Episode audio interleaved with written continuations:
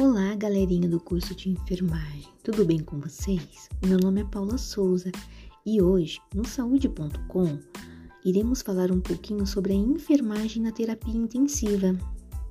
E temos uma convidada muito especial, a minha xará, Paula Pelatielli. Ela é enfermeira intensivista da Santa Casa de Bragança Paulista e irá falar um pouquinho sobre como funciona a UTI. Bora começar, galera?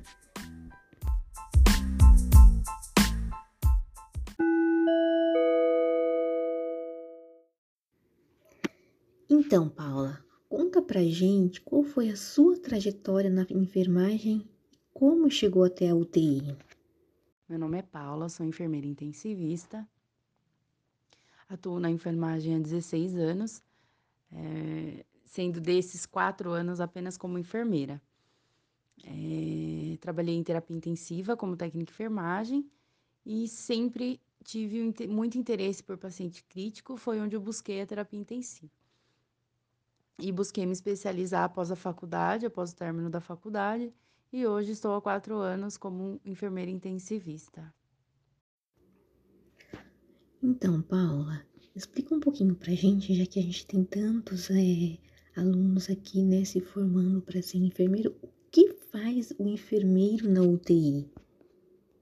O papel do enfermeiro dentro da UTI é o gerenciamento desse setor, organização, implantação de protocolos de assistência, sistematização de assistência ao paciente crítico, né? E estar próximo ao seu técnico, treinamento desse profissional, é, enquanto monitor, essa monitorização invasiva, tratamento é, com drogas vasoativas, é, o enfermeiro também possui alguns procedimentos privativos que é de sua responsabilidade alguns procedimentos invasivos, que são de responsabilidade apenas do, do enfermeiro.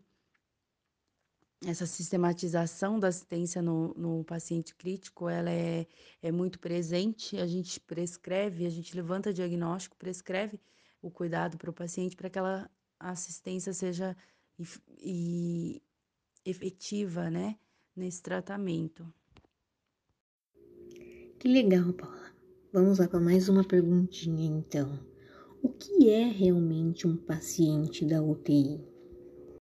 O paciente de UTI é um paciente muito complexo, é um paciente que depende muito, um paciente muito vulnerável, né? Um paciente grave ou semicrítico.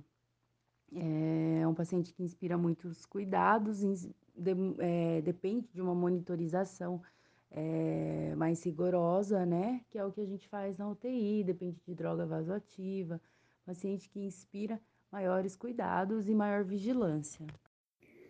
Certo, então, Paula, vamos para a próxima. Os pacientes com ventilação mecânica, até quanto tempo ele pode ficar entubado? Tem um tempo, tem um prazo para estubação ou não? Ventilação mecânica e intubação, o ideal é que esse paciente ele permaneça entubado entre seus 7 a 10 dias. E sendo assim, não, não progredindo para uma estubação, é, um desmame eficiente ventilatório, evoluindo para uma traqueostomia. Porém, hoje estamos vivendo um momento muito crítico, né, que é onde estamos aí com um vírus altamente contagioso durante essa pandemia, né, que é da Covid-19, e essas, essas intubações estão sendo bem prolongadas, tá? Esses pacientes estão evoluindo para uma traqueostomia somente após os 21 dias de intubação. Então, pessoal, nosso tempo é muito curto, né? É, se pudéssemos, ficaríamos horas e horas aqui falando e ainda teríamos muito assunto para falar sobre a UTI, tá? Quero te agradecer, Paula, por doar o seu tempo aqui.